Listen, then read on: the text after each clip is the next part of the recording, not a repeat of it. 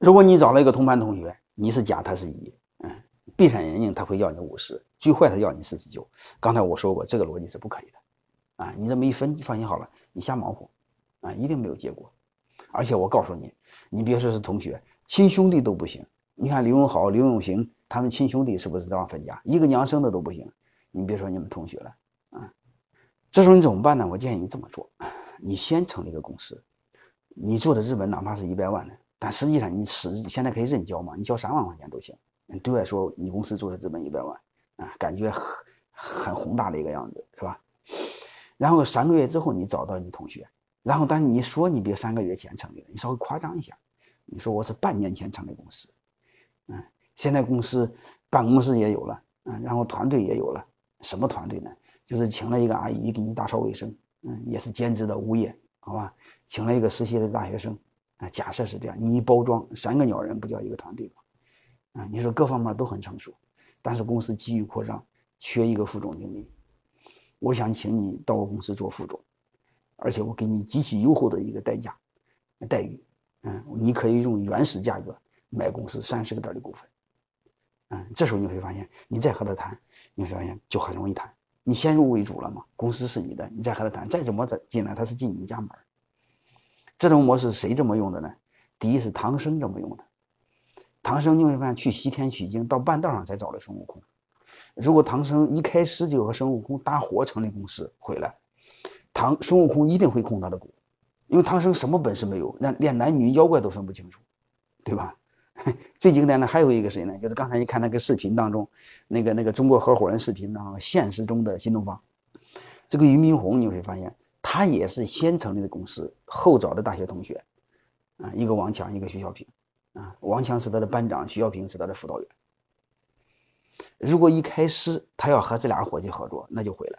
大家知道老于他那班五十个同学，老于考试都考倒数第一，王强说连倒数第二都没考过，啊，他说他很佩服老于，啊，永远考第一，啊，倒数第一，啊，你说这种人你和他在一起搭伙，而且王强又是班长。徐小平就是他的辅导员，他们三个要搭伙，你说说老于能控股啊？按他们的心理，老于能有股份就是万幸。嗯，别说是能控股了，他给你一个点的股份就是万幸，你还控股啊？所以你会发现，这是他有主动权的前提，是他先把公司给做起来，再找别人。下面我看另外一个，做一个总结：好的企业股权结构的特点，就是股权结构简单明晰，存在一个核心股东。然后就是有一个带头大哥，你就这么想就好了，嗯，还有一个呢，股东之间呢资源是互补，股东之间信任合作，这个现实中你很容易找团队，嗯，找找对标。你看现实中的团队，我们你学过的真正的团队，什么马云、马化腾，嗯，历史上的团队，刚才我谈到过唐僧，嗯，那个团队，还有一个刘备三兄弟，这都是经典的团队。你看有当中一定有一个老大。弟兄之间配合特默契，然后弟弟兄之间能力有互补，特别是唐僧师徒四人，是吧？是一个经典的团队。但是宋江团队不行，宋江团队是一个草台班子，他们之间是没有信任和合作的。因为那些弟兄们呢，只想落落落草为寇，大碗喝酒，大碗吃肉，嗯，这就是他的理想。但是宋江的理想不是，因为宋江你会发现他是个小官员出身，我估计也就最多是个副科长。嗯，所以他这辈子念念不忘，光想当官嗯，他这辈子最大的理想能当个副处长。嗯，所以你会发现，他虽然当了土匪，但是他的理想是当官嗯，所以你会发现，他和弟兄们的理念是不一致的。所以最终导致的他这个团队结局非常悲惨。啊，那你不管怎么着，你参照这个团队，好吧？参照这些东西来对照你的团队就好了。然后设计的一个基本原则呢，大家这么思考一下，就是发展的初期呢。一定要和投入对等，就是谁投的能力多，谁投的钱多，原则上股份要占的多一些。而且刚才我说过，啊，人要占大股，钱占小股，啊，然后过程中呢，要和投入对应，要和业绩对应，你就不能再和能力对应了，因为这个能力在通过时加时间，一定要带来业绩。如果给他的能力又给他时间，他没带来业绩，说明他是个水货。所以这时你要根据业绩来调整他的股份。啥意思呢？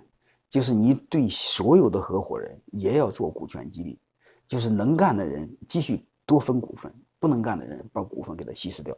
这样的话就鼓励了能干的人，然后是鞭策了不能干的人。嗯，如果你的股份是静态的，永远不变，你会发现谁干的多谁就吃亏。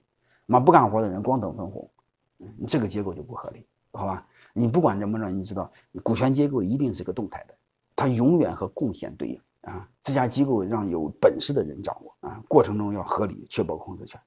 终极的目的是实现找人、找钱、找资源。大家知道这个吗？一个概念就好了，好吧？